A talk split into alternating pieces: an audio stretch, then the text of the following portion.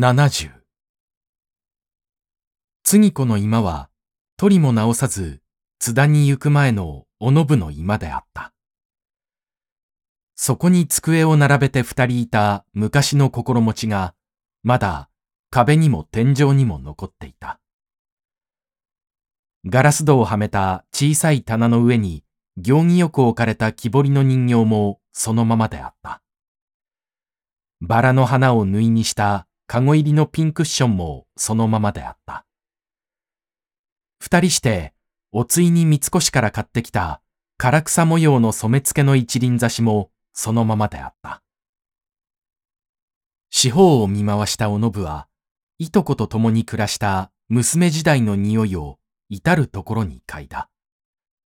甘い空想に満ちたその匂いが、津田という対象を得て、ついに実現されたとき、忽然鮮やかな炎に変化した自己の感情の前に弁舞したのは彼女であった。目に見えないでもガスがあったからパッと火がついたのだと考えたのは彼女であった。空想と現実の間には何らの差異を置く必要がないと論断したのは彼女であった。帰り見ると、その時からもう半年以上経過していた。いつか空想はついに空想にとどまるらしく見え出してきた。どこまで行っても現実化されないものらしく思われた。あるいは極めて現実化されにくいものらしくなってきた。おのぶの胸の内にはかすかなため息さえ宿った。昔は淡い夢のように次第次第に確実な自分から遠ざかってゆくのではなかろうか。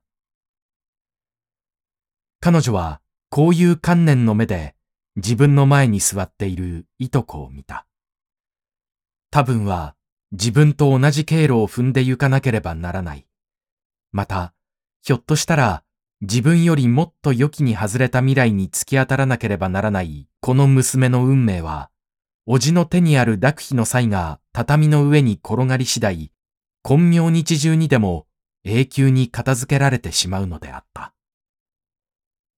おのぶは微笑した。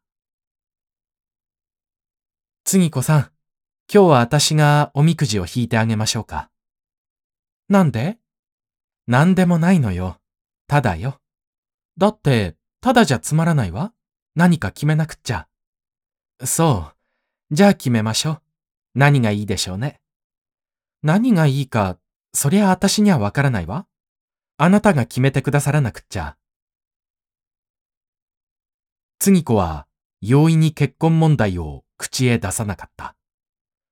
おのぶの方からむやみに言い出されるのも苦痛らしかった。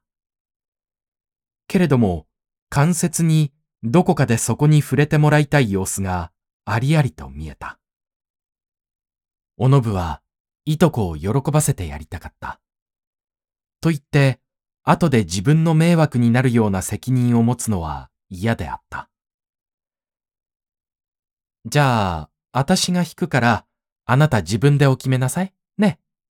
何でも今あなたのお腹の中で一番知りたいと思ってることがあるでしょそれにするのよ。あなたの方で自分勝手に。よくって。おのぶは、例の通り、次子の机の上に乗っている彼ら夫婦の贈り物を取ろうとした。すると、次子が急にその手を押さえた。嫌よ。おのぶは手を引っ込めなかった。何が嫌なの？いいからちょいとお貸しなさいよ。あなたの嬉しがるのを出してあげるから。みくじに何の執着もなかったおのぶは、突然こうして次子と戯れたくなった。それは、結婚以前の娘らしい自分を彼女に思い起こさせる、いい仲立ちであった。弱い者の今日つくために用いられる腕の力が、彼女を男らしく活発にした。抑えられた手を跳ね返した彼女は、もう最初の目的を忘れていた。ただ、みくじ箱を次子の机の上から奪い取りたかった。もしくは、それを言い前に、ただ次ことを争いたかった。二人は争った。同時に、女性の本能から来るわざとらしい声をはばかりなく出して、遊戯的な戦いに今日を添えた。二人はついに、すずり箱の前に飾ってある大事な一輪差しをひっくり返した。下の台からコロコロと転がり出したその花瓶は、中にある水をところ嫌わず打ち明けながら、畳の上に落ちた。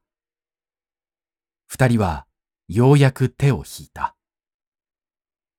そうして、自然の位置から不意に放り出された可愛らしい花瓶を同じように黙って眺めた。